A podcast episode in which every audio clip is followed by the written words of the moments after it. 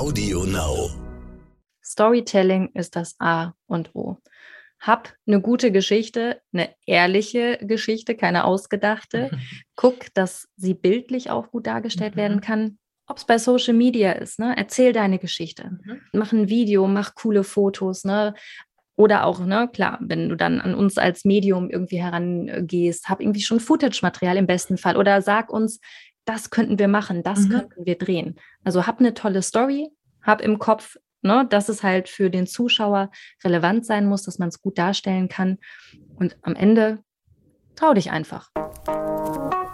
Willkommen bei How to Hack, dem Podcast von Business Punk. Hier verraten euch erfolgreiche Gründerinnen und Gründer, Macherinnen und Macher und Kreative, was sie in ihrem Job anders machen. Unsere Gäste erklären euch ihre persönlichen Tipps und Hacks fürs Arbeitsleben. Und das Beste daran ist, dass es nicht nur einfaches Blabla gibt, sondern handfeste Learnings. Ich bin Tijen, Gründerin und Moderatorin und freue mich sehr, Host dieses Podcasts zu sein. Hallo zusammen und herzlich willkommen zu einer neuen Folge von How to Hack. Ihr Lieben, ich freue mich, dass ihr wieder eingeschaltet habt.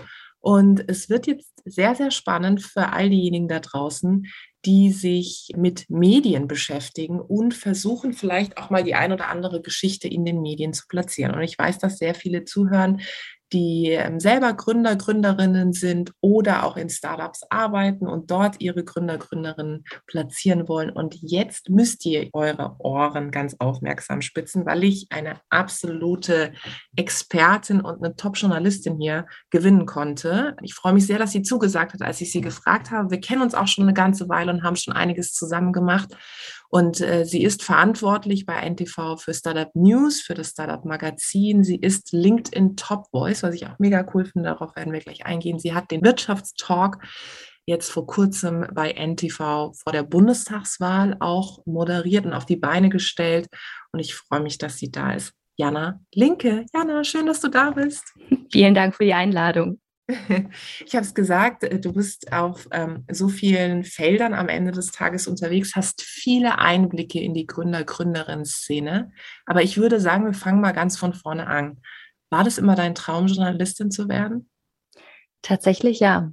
Also bei mir hat sich das irgendwie schon relativ früh rauskristallisiert. Ich bin unfassbar neugierig. Und äh, ich glaube, dass Neugierde im Journalismus echt ein ganz guter Punkt ist. Und äh, ich habe während meines Studiums habe ich bei der Tagesschau gearbeitet als Studentin. Ich habe bei der Heute Show gearbeitet. Ich habe auch mal äh, Satire gemacht. Viel gelernt. Ich habe sehr viel dadurch gelernt ähm, und das hat mich dann am Ende dazu gebracht, okay, ich bin neugierig und Nachrichten sind das Neueste vom Neuesten. Und dann habe ich mich äh, dazu entschieden, ein Volontariat bei NTV zu machen, bei dem Nachrichtensender. Und äh, ich habe es auch keine Minute lang bereut. Was ist das Spannende für dich am Journalismus? Was reizt dich? Also es reizt mich, dass du halt so viele verschiedene Menschen kennenlernst und das dauerhaft. Und nicht nur Menschen, sondern auch deren Geschichten und Ideen. Also ich habe mich dadurch so weiterentwickelt, dass ich auch so Leute wie dich kennengelernt habe. Ne? Natürlich Gründerinnen, Gründer, was die antreibt, was deren Passion ist, dann auch ganz klar gesagt technische Ideen, was die sich ausgedacht haben, die teilweise auch Einfluss auf meinen Arbeitsalltag, auf meinen normalen Alltag bekommen haben. Und das ist einfach eine, eine krasse Bereicherung. Wenn du jetzt mal so zurückguckst, du hast äh, schon gesagt, du hast äh, auch schon einiges gesehen und auch erlebt. Was würdest du sagen, wie hat sich der Journalismus auch an sich verändert? Er ist viel, viel schneller geworden. Ähm, gut, also wir bei NTV, wir kennen das. Wir müssen schnell sein bei Nachrichten. Ich glaube, die öffentlich-rechtlichen haben da größere Probleme, sich an äh, die Geschwindigkeit anzupassen. Also er ist schneller geworden. Er ist vor allen Dingen diverser auf verschiedenen Plattformen geworden. Du musst mittlerweile direkt von Anfang an für alle Plattformen mitdenken. Du machst nicht mehr nur Fernsehen, du machst auch online, du machst ntv.de, in meinem Fall LinkedIn, du machst Social Media, du machst Instagram, ne? du machst Podcast. Also ich versuche schon, weil mir das Thema, was ich mache, so wichtig ist, möchte ich das natürlich auch auf so vielen verschiedenen Kanälen wie möglich platzieren. Und äh, ja, es ist auch ausdrücklich äh, gewünscht. Und wir wissen alle, die Fernsehnutzung geht zurück. Ne? Wir haben Gott sei Dank bei NTV eine sehr starke auch Online-Plattform mit ntv.de, TV Now, wo du die Sachen nochmal anschauen kannst. Deswegen ist es einfach unglaublich wichtig, dass das nicht vernachlässigt wird. Könntest du dir eigentlich auch vorstellen, selbst zu gründen irgendwann? Ich habe öfter mal drüber nachgedacht. das bleibt natürlich nicht aus. Also wenn ich abends mit meinem Freund zusammensitze, er ist auch selbstständig und hat man natürlich auch verrückte Ideen oder sagt sich, warum ist man da nicht selber drauf gekommen mhm. ähm, bei manchen Sachen. Aber äh, das selber umzusetzen ist halt schon was ganz anderes. Momentan bin ich super happy in der Position, in der ich bin. Ich weiß auch nicht, ob ich mir das anmaßen würde, dass ich das so gut könnte wie die Leute, über die ich berichte. Mhm. Aber ich würde niemals nie sagen. Aber gerade ist Journalismus echt noch das Ding, was ich immer machen wollte und wo ich, glaube ich, auch gut drin bin. Ja, weil ich kann mir das gut vorstellen, du bist ja an der Quelle am Ende des Tages. Du hast ja jeden Tag mit spannenden Köpfen und spannenden Ideen zu tun. Und ich kann mir schon vorstellen, wie du es gerade beschrieben hast, dass wenn du mit deinem Freund dann da sitzt und so reflektierst, wie war der Tag und äh, nochmal alles durchgehst, dass du schon auch nochmal vielleicht die ein oder andere Idee mitnimmst und sagst, hey, es wäre eigentlich ganz cool, das irgendwie zu machen. Insofern ähm, kann ich mir auch vorstellen, dass diese ganzen Geschichten, die du erlebst und Zugänge, die du bekommst, dir auch bei deiner Arbeit bei NTV helfen. Ich habe es gerade gesagt, du hast den Wirtschaftstalk auch auf die Beine gestellt. Das war ja auch was komplett Neues äh, für dich und für euch. Eigentlich kann man ja sagen, äh, du bist eigentlich wie so eine Intrapreneurin, also Unternehmerin innerhalb eines Unternehmens. Hat dir das geholfen, dass du so viel mit Unternehmertum zu tun hast, dass du from the scratch so ein Format auf die Beine gestellt hast? Ich glaube ja, weil natürlich, wenn ich die Leute treffe, man fragt auch immer, wie hast du es geschafft? Wie strukturierst du dich? Was sind die wichtigsten Steps? Ne? Weil eine Idee alleine, das wissen wir ja, ist eigentlich nicht so viel wert. Ne? Die Umsetzung, das Team dahinter, das ist halt das Entscheidende. Und vor sieben Jahren, so lange ist das mittlerweile schon her, habe ich damals ja auch die Startup News ins ja. Leben gerufen, danach Startup Magazin. Und das war auch ganz neu. Und du musst dich organisieren lernen, du musst ja alles neu ähm, ja, aufbauen. Und so war das auch bei dem Wirtschaftstalk, wer schafft Wirtschaft. Ganz kurz, da hatten wir äh, drei Gäste, Vielleicht erkläre ich es ganz kurz. Und zwar waren das Verena Pauster, dann Uli Hoeneß und der Chef von RWE, Markus Kreber. Und die haben dann die Wahlprogramme der Parteien mal aus Startup-Sicht, Mittelstandssicht und DAX-Konzern-Sicht auseinandergenommen. Und äh, ja, wir haben lange halt überlegt, lass uns so, ein, so einen Wirtschaftstalk halt vor der Bundestagswahl machen. Mhm. Wie setzt man das um? Und das sind so viele Arbeitsschritte im Vorhinein. Da musst du so ein Set-Design, Moderation, du musst vorher mit den Politikern drehen. Das, da gehört ganz, ganz viel Organisation dazu. Mhm. Dann brauchst du, wie in einem Gründerteam, brauchst du auch ein gutes Team ne, für so eine Sendung. Du brauchst da, ne, ich hatte äh, meinen Co-Moderator, dann brauchst du Leute im Hintergrund, die auch produzieren, dann ne, guten Regisseur, Set-Designer, mhm. Grafiker. Und das ist schon, also das Wort Intrapreneurin, ja. das merke ich mir mal. So, so ein bisschen fühle ich mich schon. Ähm, also natürlich habe ich extreme Unterstützung da innerhalb des Unternehmens. Ich habe auch nicht dieses finanzielle Risiko. Das ja. macht auch vieles einfacher. Also wenn die Sendung jetzt irgendwie ganz kacke gewesen wäre, dann hätte ich nicht mein ganzes Geld verloren. Mhm. Aber ja. ja, es hat mir schon, es hat mir schon geholfen, mich gut zu strukturieren und zu wissen, worauf es ankommt. Das kann ich mir sehr gut vorstellen. Und äh, die Kompetenzen, die du gerade angesprochen hast, ähm, viel zu organisieren, viel natürlich auch, ähm, auch Krisenmanagement zu betreiben, weil ich glaube, jeder und jede da draußen weiß, wenn du was Neues aufbaust, dann funktionieren Dinge nicht. Du musst ganz schnell auf die Situation reagieren. Das sind natürlich Dinge, die dir extrem helfen. Und wenn wir beim Thema Kompetenzen sind, was würdest du denn sagen, Jana? Welche Kompetenzen braucht denn heutzutage ein Journalist, eine Journalistin? Also Kompetenz, das Erste, was mir gerade einfällt auf deine Frage. Ich weiß nicht, ob es unbedingt eine Kompetenz ist, aber es ist Offenheit. Ja. Offenheit wirklich für alles.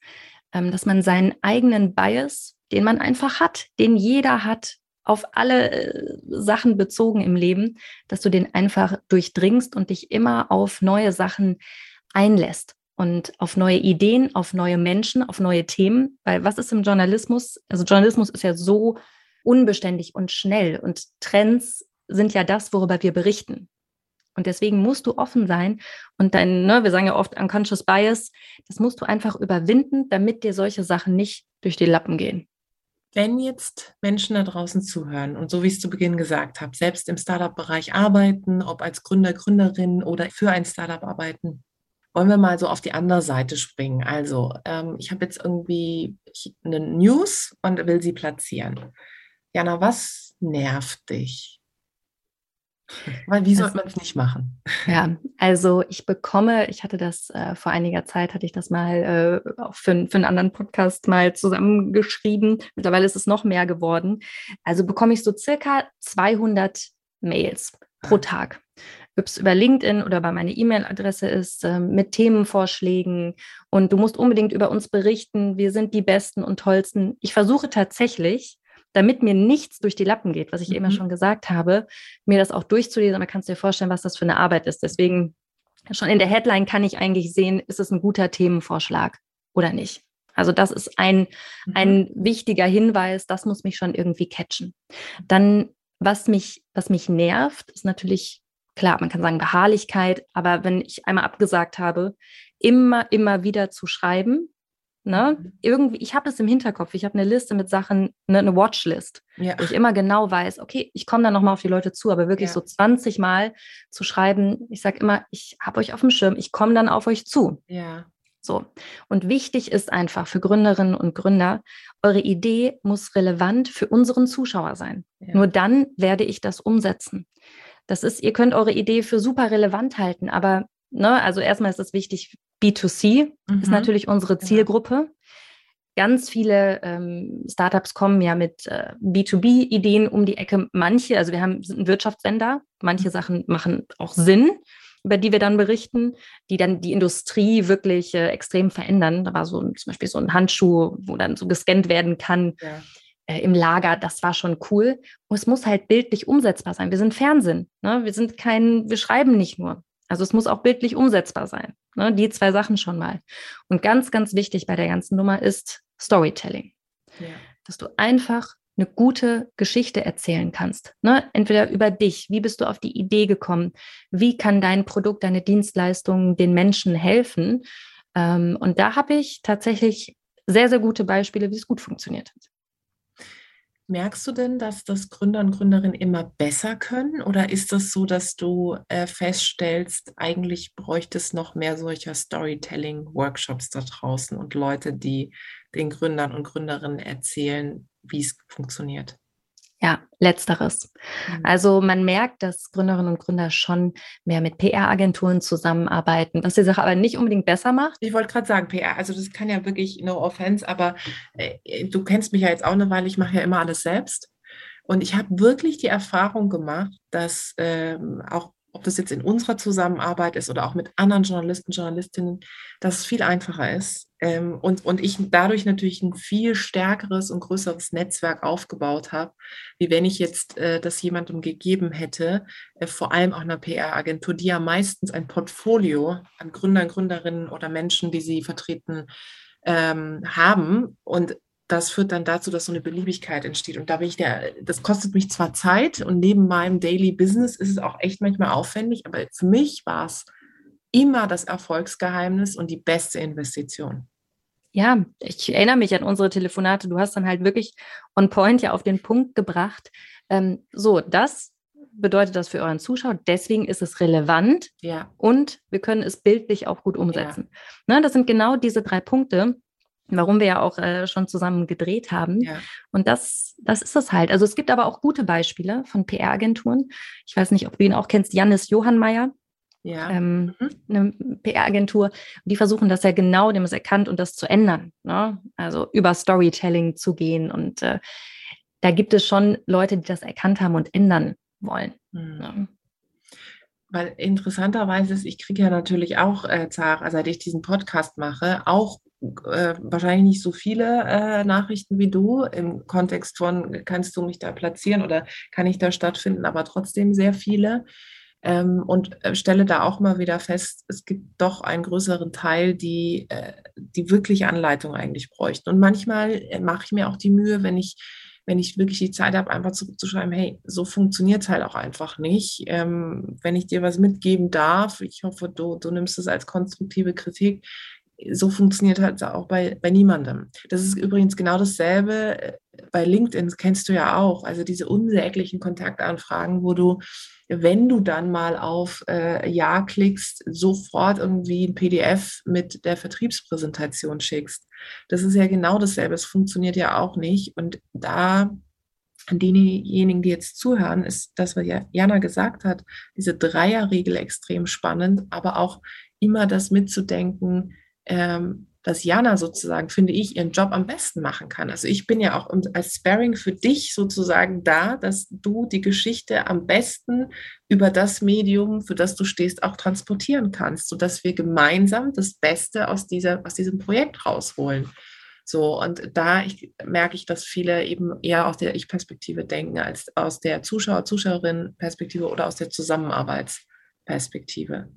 Gibt es denn ähm, für dich so, ich sag mal, Best Cases, wo du sagst, ja, das sind irgendwie Leute, die können das ziemlich gut um Storytelling oder das sind Geschichten, die dir auch persönlich besonders Spaß gemacht haben? Auf jeden Fall. Also da gibt es zwei sehr schöne Geschichten, die ich im Kopf habe. Das ist einmal das Startup Wingcopter aus Darmstadt. Also da stimmt einfach diese persönliche Geschichte. Der Gründer hat ein soziales Jahr in Afrika gemacht und äh, hat dann damit bekommen, dass ein Kind nebenan gestorben ist, weil äh, die Medikamente einfach zu spät gekommen sind. Ne? Es war ein abgelegenes Dorf und ähm, danach, als er wieder in Deutschland war, hat er mit ne, einem Partner zusammen Wingcopter gegründet, die mit Drohnen Medikamente und jetzt auch Impfstoffe an abgelegene Orte der Welt liefern. Wahnsinn. Und ähm, als ich die Geschichte gehört habe, dachte ich so, okay, wow. Dann der Gründer sehr sympathisch. Ne? Du kaufst ihm die Geschichte wirklich ja. ab. Dann ne, das erste, ne, Story, die Story ja. ist da, Storytelling. Dann hast du das zweite, ähm, bildlich. Mhm. Die haben auch selber ganz tolles Footage-Material da in Afrika ja. und äh, Vanuatu aufgenommen. Fürs Fernsehen super, sage ich auch jedem Gründer, jeder Gründerin, habt Footage-Material, mhm. womit wir auch arbeiten können. Ne? Mhm. So, ähm, das waren zwei ganz, ganz tolle Sachen. Und das dritte, Relevanz. Ne? Das ist ja so ein gesellschaftlich relevantes Thema. Dann kam die Corona-Pandemie. Dann kannst du damit Impfstoffe an abgelegene Orte der Welt liefern, ne? Ja. weil das so speziell gekühlt ist mit Drohnen das war halt ein, ein Best Case. Ne? Mhm. Also eine spannende Geschichte. Zweite Sache, Sono Motors. Kennt vielleicht auch der ein oder andere. Ein Startup, was äh, mit Solarpanelen äh, gepflastert ist und äh, ja mit Sonnenenergie fahren mhm. will.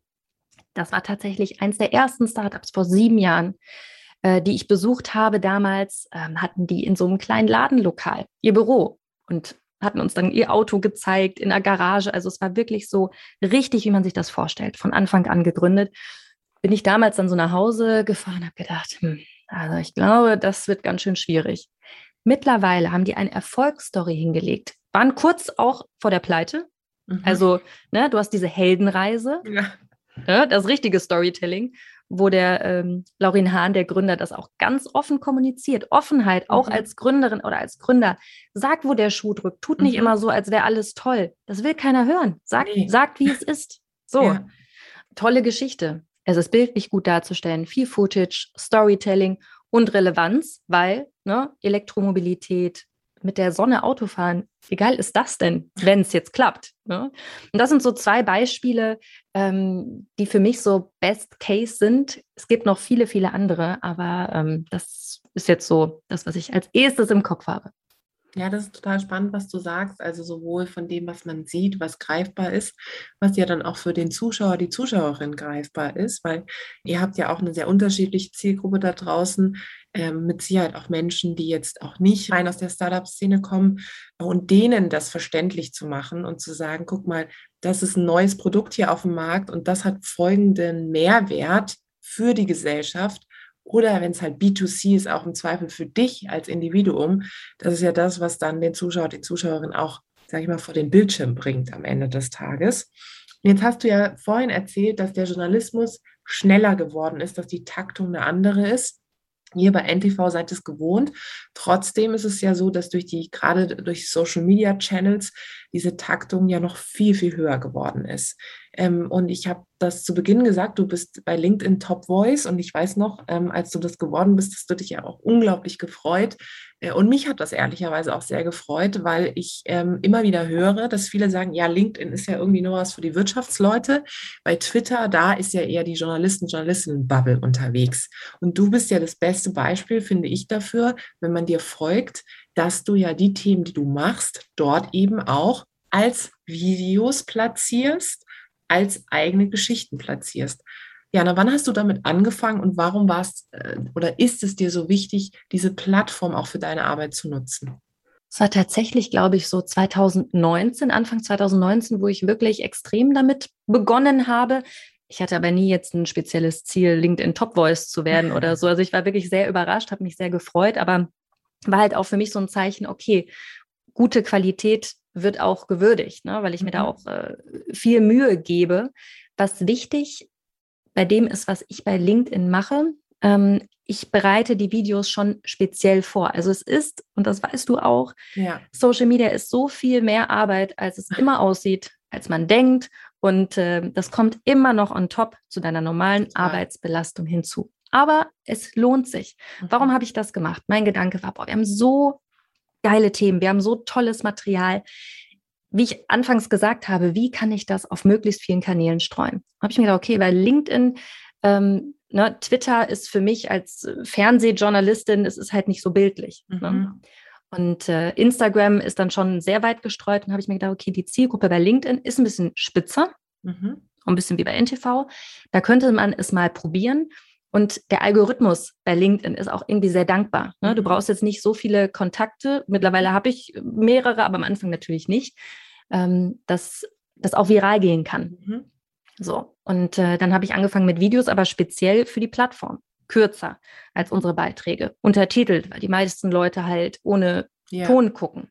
Und natürlich ist das verdammt viel Arbeit. Und am Anfang dachte ich auch so, ja gut, okay, du hast jetzt nicht so viele Reaktionen. Irgendwann dann bei manchen Beiträgen, und da machst du dir Gedanken, schreibst du auch Texte, schreibst ja. Artikel und so. Und irgendwann fliegt das. Ja. Irgendwann kommt dann mal so das eine Ding, wo du irgendwie über 1800 Likes oder was auch ja. immer hast und dann fliegt das. Und dann denkst du, cool. Und für mich war am Anfang auch die Idee, ich möchte, dass die Leute sich diese Häppchen angucken und dadurch auf meine Sendung aufmerksam werden ne, auf den Link klicken. Der gesamte Beitrag, den siehst du bei ntv.de, weil Klicks sind für uns wichtig. Ne? Wir müssen auch immer, darfst nie vergessen, wir müssen äh, Geld verdienen. Mhm. Wir sind ein Medienunternehmen. Ganz, ganz wichtig auch, wir machen keine Werbung. Mhm. Das ist auch etwas, Total. was sehr, sehr viele Gründerinnen und Gründer vergessen. Ich mache keine Werbung. Mhm. Ne? Am Ende geht es mir um den Zuschauer, mhm. dass der mit einem Mehrwert herausgeht. Das, äh, ne, deswegen manchmal kommen dann auch natürlich kritische Sachen. So ist Journalismus. Das muss auch ja. jeder wissen, wenn er sich darauf einlässt, dass wir zu ihm kommen, einen Bericht machen. Wir werden auch die negativen Sachen ansprechen. Natürlich. Und je mhm. offener du damit umgehst, mhm. als Gründer und Gründer, desto besser. Ne? Laurin Hahn, Sohne Motors. Ja, ja, wir standen kurz vorm, vor der Pleite. War scheiße. So. Ne? Ja, genau. Aber wir haben es wir hinbekommen. Also man muss da einfach offen und ehrlich sein als Gründerinnen und Gründer uns gegenüber. Und ich glaube, dass LinkedIn von Journalistinnen und Journalisten immer noch etwas vernachlässigt wird, aber zu Unrecht. Total. Also das erlebe ich auch und ich kenne ja viele auch aus der Medienwelt, die dann immer sagen, ah, du LinkedIn habe ich gar nicht auf dem Zettel ich hatte jetzt vor kurzem mit Michel Abdullahi äh, auch einen äh, Podcast, äh, der ja auch bei Stern und, äh, und RTL den heute wichtig macht. Viele Grüße an der Stelle, lieber Michel. Der dann auch sagte so, ja, dann habe ich mal geguckt, also es geht ja bei dir immer bei LinkedIn total ab. dann habe ich gesagt, ja, es wird es bei dir auch. Äh, und dann habe ich sogar auch gesagt, hier, guck dir auch Mariana an, äh, weil das ist einfach super. Ähm, es funktioniert auch für deine Beiträge, selbst so Podcast-Ausschnitte oder so. Wenn man sich da die Mühe macht, dann äh, funktioniert es schon gut. Und es ist ja auch so, dass die Menschen natürlich dir dann auch folgen, weil sie diesen Mehrwert ähnlich wie beim TV dann auch haben. Sie wissen, bei dir kriegen sie die News rund um die Startup-Welt. Plus, klar musst du dir jetzt um, um, um, Nachrichten keine Sorgen machen, dass da irgendwie Leute kommen und dir Ideen pitchen wollen. Trotzdem verbreitet es natürlich nochmal die Zielgruppe und die Wahrscheinlichkeit, dass dann noch coolere Dinge über die Plattform kommen, ist natürlich auch relativ groß. Kannst du dich an deinen erfolgreichsten Post erinnern?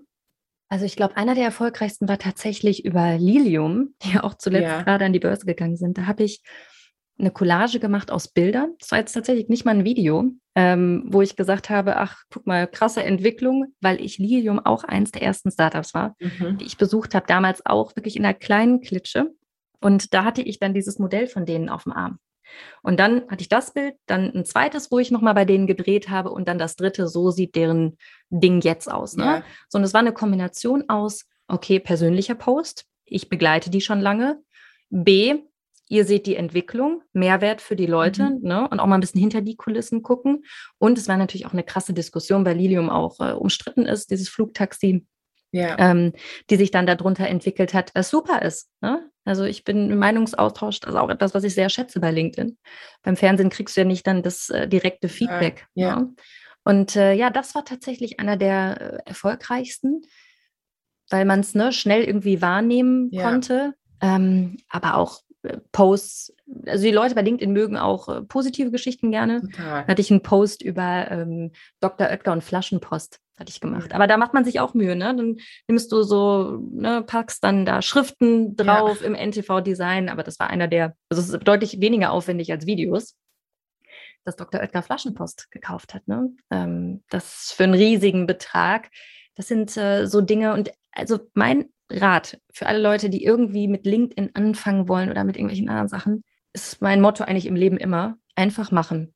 Einfach machen, was soll schon passieren? Das habe ich mir bei, bei so vielen Sachen gedacht, ob es Startup News, Startup Magazin, jetzt dieser Wirtschaftstalk. Ja. Einfach machen und einfach gucken, was passiert. Ne? Also ja. das ist wichtig bei solchen Sachen ist, und da hatte ich echt Glück, Unterstützung auch von deinen Vorgesetzten. Mhm. Also wir haben bei NTV echt eine tolle Chefredakteurin, äh, Sonja. Sonja. Die Grüße an Sonja, die mich seit wirklich Anfang an extrem unterstützt hat, auch ja. Startup News, Startup Magazin, die für das Thema ein Herz hat, Startups, Digitalisierung, die das schon früh erkannt hat, wie wichtig das mhm. ist. Und solche Leute brauchst du auch. Total. Total, vor halt allem auch zu einem Zeitpunkt, wo jetzt ist, jetzt bist du sichtbar, ähm, intern und wie extern auch. Du bist die Stimme, du bist die Expertin auch in dem Bereich. Und äh, diese Menschen, die einem die Türen öffnen, sind ja genau dann entscheidend, wenn man halt eben noch nicht diese Sichtbarkeit hat, diese Türen wirklich, wirklich zu öffnen. Und deswegen sind Menschen wie Sonja, Sonja Schwedje, Chefredakteurin von NTV, aber auch andere super wichtig. Auch das ist ein toller Tipp von Jana zu sagen, sucht euch äh, die Mentoren, Mentorinnen, schaut euch nach Menschen um, die genau diese Türöffner sein können an der Stelle. Siehst du eigentlich einen Unterschied zwischen der Art und Weise, wie Gründer und Gründerinnen ihre Idee dir gegenüber pitchen? Zwischen den Geschlechtern? Ja, genau, zwischen den Geschlechtern, genau. Auf jeden Fall. Ja, ja, auf jeden Fall. Also erstmal habe ich natürlich deutlich weniger Pitches von Frauen, weil wir ja alle wissen, wie wenig Gründerinnen äh, es gibt. Ne? Ähm, das ist schon, also einfach ist es viel, viel weniger. Und es ist leiser. Die machen das leiser, sie machen es geschickter, Frauen, ob es auf Events ist oder auch über Nachrichten. Ehrlicherweise würde ich schon sagen, dass sie es geschickter machen, ähm, mhm. weil sie sich mehr mit mir als Person beschäftigt mhm. haben. Mhm. Ne, und irgendwie wissen, hey, du hast doch dann und dann mal über das Thema Nachhaltigkeit mhm. oder Aufforsten gemacht. Wir machen was ähnliches. Was hältst du denn davon? Und das sind ne, unsere mhm. Ideen.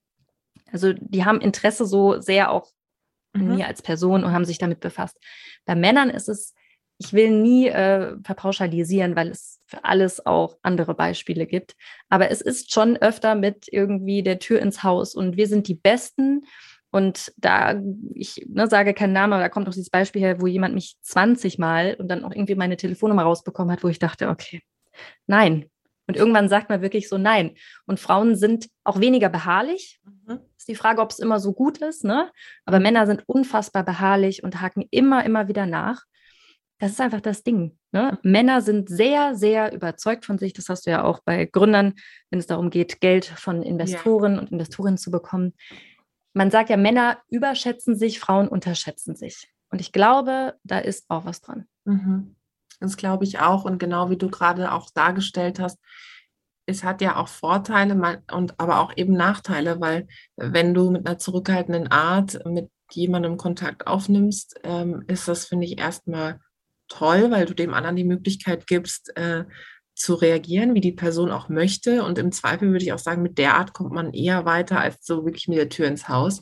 Trotzdem ist es meistens so, und das erlebe ich ja auch in meiner Arbeit, dass dann viele Gründerinnen sich halt von den ersten Neins irgendwie halt auch abhalten lassen oder halt von keiner Antwort oder das zum Teil auch manchmal fast schon persönlich nehmen. Und das kennst du auch bei dem, guck mal, bei dem Nachrichtenfluss, der dir begegnet. Du schaffst es ja nicht in der Zeit zu antworten, wo man sagt, okay, ähm, das wäre vielleicht adäquat, ja, so, sondern es dauert dann halt mal eine Zeit lang. Und ich kenne das natürlich bei meiner Geschichte auch und habe häufiger auch mal bei Frauen erlebt, dass sie dann geschrieben haben, ja, ähm, wäre schon toll, wenn du antwortest und so. Und dann denke ich mir immer, auch hier wieder einfach in die Perspektive der anderen Person versetzen. Überlegen, dass, dass es auch nicht böse von mir gemeint ist, sondern manchmal ist es auch so, und das kennst du auch, ich muss noch mal eine Schleife drehen, ich muss noch mal drüber nachdenken. Ich brauche noch mal den Andockungspunkt, wo ich die Person auch einbinden kann. Und das vielleicht auch als Tipp an, an alle ehrlicherweise, die jetzt zuhören. Es ist manchmal auch nichts, also meistens ist es nichts Persönliches, wenn man nicht antwortet, wenn man nicht reagiert oder wenn man auch einfach absagt. Und das ist, glaube ich, auch ganz entscheidend. Vielleicht das noch, wie beharrlich sollte man denn bleiben? Also gerade wenn wir bei dem Thema sind, also wann ist es zu viel und, und wann ist es irgendwie zu wenig? Was ich immer ganz gut finde, ist, wenn man so aktuelle Ereignisse als Aufhänger nimmt. Das mhm. ähm, habe ich auch vielen Leuten schon gesagt, dass ne, ob es irgendwie Earth Day ist oder jetzt ist dieses Gesetz in Kraft getreten. Ähm, deswegen sind wir jetzt hier am Start und äh, ne, jetzt sind wir relevant. Zum Beispiel überleg mal, Flixbus, ne, die sind auch nur durch eine Gesetzesänderung oder McMakler damals auch. Mhm. Ähm, ja. konnten die überhaupt gegründet werden. Ne? Also wenn du halt einfach sagst, deswegen ist es relevant, jetzt ist das und das passiert, diese Gesetzesänderung, dieser Tag des und sonst was, ne? Das ist äh, etwas, wo man auf jeden Fall beharrlich sein sollte ja. bei mir. Ne? Weil manchmal habe ich es, ich habe es auf meiner Watchlist, aber mir gehen dann auch Sachen durch.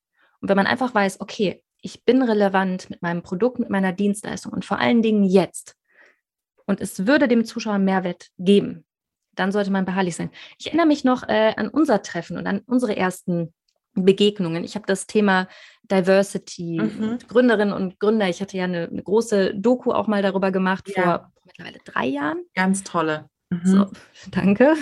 Ich habe danach ja nochmal äh, ein Jahr danach das gemacht. Ja. Ich habe auch erst, ich sage dir ganz ehrlich, ich habe erst vor drei, vier Jahren gemerkt, was das für ein Problem ist in der Startup-Szene. Die ersten Jahre war ich mir dessen überhaupt nicht bewusst. Ja. Das kam auch erst. Und dadurch kam dann auch erst für mich deine Relevanz, mhm. was du ja, so machst. Ja, ne? genau. Und so, das ist super spannend, gerade an dem Beispiel auch aufzuzeigen, dass äh, genau, als, als wir uns kennengelernt haben, warst, hast du äh, eben auch dich mit anderen Themen beschäftigt oder war mein Thema auch noch nicht in der Bubble in Anführungszeichen angekommen, ja. Jetzt redet ja jeder und jede da draußen. Wir reden über Diversity in der VC-Szene, wir reden über mehr Gründerinnen, wir reden aber auch mehr über Diversität in Gründer, Gründerinnen-Teams selber, bei Business Angels etc. Und, äh, und deswegen kann ich auch aus eigener Erfahrung sagen, weil Jana das jetzt gerade nochmal so betont hat, ja, man braucht einen langen Atem und wartet. Und ich meine, viele vergessen auch bei mir, ich mache das wirklich seit acht Jahren jetzt. Also das ist jetzt, seit vier Jahren gibt es GDW als Unternehmen, aber seit acht Jahren bin ich in diesem Feld unterwegs. Das vergessen immer. Die denken, okay, die ist seit irgendwie, das läuft bei der schon immer. Nee, seit acht Jahren bin ich, ich habe mir eine Expertise aufgebaut. Das ist nicht einfach nur oberflächlich, ich gucke mal, sondern ich bin da auch immer im Lernprozess, lese sehr viel mache wissenschaftliche Studien darüber und so weiter. Und dann ist, hat man eben diesen Expertinnenstatus auch. Das ist ganz wichtig, finde ich. Ja, du bist das beste Beispiel, wirklich genau für diese Beharrlichkeit, für diese Relevanz äh, am richtigen Punkt. Ich bin ganz ehrlich, als ich meine Sendung gestartet habe vor sieben, acht Jahren, da war das Thema Startup. Ach ja, das ist so ein Nischenthema, das interessiert eh keinen. Auch intern in unserem Haus war so teilweise, ach ja, ja, ja. So, mhm. und mittlerweile, wie sich das gedreht hat. Total. So, Total. du hast und vor allem das Spannende ist, du hast halt auch jetzt die Zugänge, du kriegst die Geschichten, du bist auch eine der ersten, an die sich die Menschen wenden, weil du auch selbst, Stichwort LinkedIn und Co., also selbst auch ich sag mal, äh, ein Branding hast, wo man sagt, okay, das ist die Frau, an die trete ich heran. Nicht nur, wenn ich eine Geschichte habe, sondern wenn ich tatsächlich auch ähm, etwas platzieren möchte. Und da hole ich mir aber auch Informationen. Also du bist, finde ich, ja auch ein, äh, eine gute Treiberin von Informationen. Also ich folge dir ja auch gerne, weil ich über dich wieder einen Einblick in die Startup-Szene bekommen. Und das finde ich halt so, so interessant. Ähm, wenn wir uns jetzt noch mal ganz kurz vielleicht die, die Startup-Szene an sich angucken, wie nimmst du sie denn wahr, ähm, auch gerade so in den letzten Jahren? Wie hat, wie hat die sich verändert aus deiner Perspektive? Da ist eine extreme Veränderung im Gange.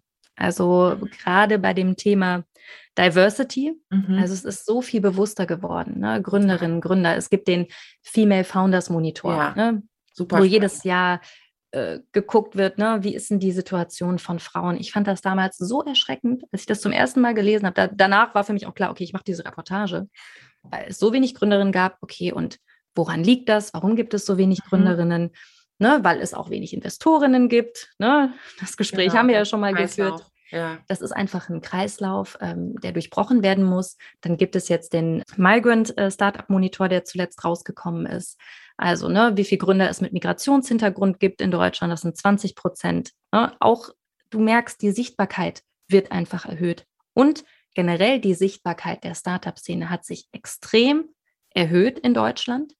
Total. Gerade auch durch die Corona-Krise. Ich finde auch äh, Christian Miele da als Präsident mhm. des Bundesverbands äh, Deutsche Startups macht er echt einen guten Job, weil er so präsent ist. Ja, weil er überall ist und sagt, äh, okay, das sind unsere Interessen der Startup-Szene und jetzt guckt mal, wie ihr damit umgeht. Total. Und echt hart Finger ist. auch in die Wunde legt, ne? Also finde ich auch sehr wichtig. Aber sowas von, ne? Also gerade in der Corona-Krise hatte ich mehrfach mit ihm auch Kontakt und das war natürlich auch eine Situation, wo am Anfang ja die Startups extrem Schiss hatten, weil die eben keine Reserven hatten, was jetzt da passiert. Und die Corona-Krise war für die Startup-Szene echt nochmal so ein Turning Point, die eigentlich auch gezeigt hat, boah, wie anpassungsfähig diese Szene ist. Äh, einige Startups haben ja einen Pivot einfach direkt hingelegt, ja. ne? ihr Geschäftsmodell ja. direkt geändert und angepasst, was so große Tanker, Traditionsunternehmen einfach auch nicht können. Mhm. Ne? Und die haben gezeigt, wie wichtig sie sind, wie anpassungsfähig sie sind. Und ähm, ich glaube, da werden wir noch äh, ganz, ganz viel von hören. Jana, ich würde ja gerne noch Stunde um Stunde mit dir reden, das weißt du auch, aber ähm, vielleicht noch ganz kurz zum Schluss so dein ein Pro-Tipp an die, die jetzt zuhören und sagen, hey, ich habe ja was und würde das gerne sichtbarer machen, ob, ob über, ich sage mal, ein journalistisches Medium oder auch über Social Media. Das ist ja auch ein Weg. Was kannst du da mitgeben? Storytelling ist das A und O. Hab eine gute Geschichte, eine ehrliche Geschichte, keine ausgedachte. Guck, dass sie bildlich auch gut dargestellt mhm. werden kann ob es bei Social Media ist, ne? Erzähl deine Geschichte. Mhm. Mach ein Video, mach coole Fotos, ne? Oder auch, ne, klar, wenn du dann an uns als Medium irgendwie herangehst, hab irgendwie schon Footage-Material im besten Fall. Oder sag uns, das könnten wir machen, das mhm. könnten wir drehen. Also hab eine tolle Story, hab im Kopf, ne, dass es halt für den Zuschauer relevant sein muss, dass man es gut darstellen kann. Und am Ende trau dich einfach. Was soll schon passieren? Mehr als Absagen kann man nicht. Und äh, immer positiv denken bei so einer Sache ist auch nicht schlecht. Vielen, vielen Dank. Ich glaube, jetzt kriegst du noch mehr Nachrichten. Kein Problem. Ich freue mich. Ich freue mich. Ich freue mich auch immer über jede einzelne, ja. weil da waren schon wirklich gute Rosinen dabei. Das glaube ich sofort. Und so wie du sagst, wenn man es nicht probiert, dann kann man nicht wissen, ob es funktioniert. Und daher bin ich auch der Überzeugung. Und wenn es, seht mein Beispiel, wenn es zu Beginn nicht gleich funktioniert, es wird irgendwann funktionieren, weil ihr euch ja auch verändert und wächst und weitergeht. Liebe Jana, vielen Dank. Ich freue mich auf äh, weitere Intrapreneurship-Tätigkeiten von dir und bin mir sicher, dass wir noch ganz viel von dir hören und lesen werden. Danke. Danke dir. Das war die neueste Folge von How to Hack. Ich hoffe, sie hat euch super gefallen. Abonniert uns fleißig auf AudioNow oder wo auch immer ihr Podcasts hört. Zum Schluss möchten wir euch noch einen Podcast empfehlen und dafür lasse ich einfach die Host selbst zu Wort kommen. Hallo, wir sind Raimund Brichter und Etienne Bell von NTV. Wir sind die Hosts vom Podcast Brichter und Bell Wirtschaft einfach und schnell. Und wir liefern euch jeden Donnerstag einen Begriff oder ein Thema aus der Wirtschaft und erzählen euch in zehn Minuten alles, was ihr dazu wissen müsst. Immer verständlich erklärt und natürlich top aktuell. Hört also rein bei AudioNow und bei ntv.de und natürlich überall da, wo es Podcasts gibt. Audio Now.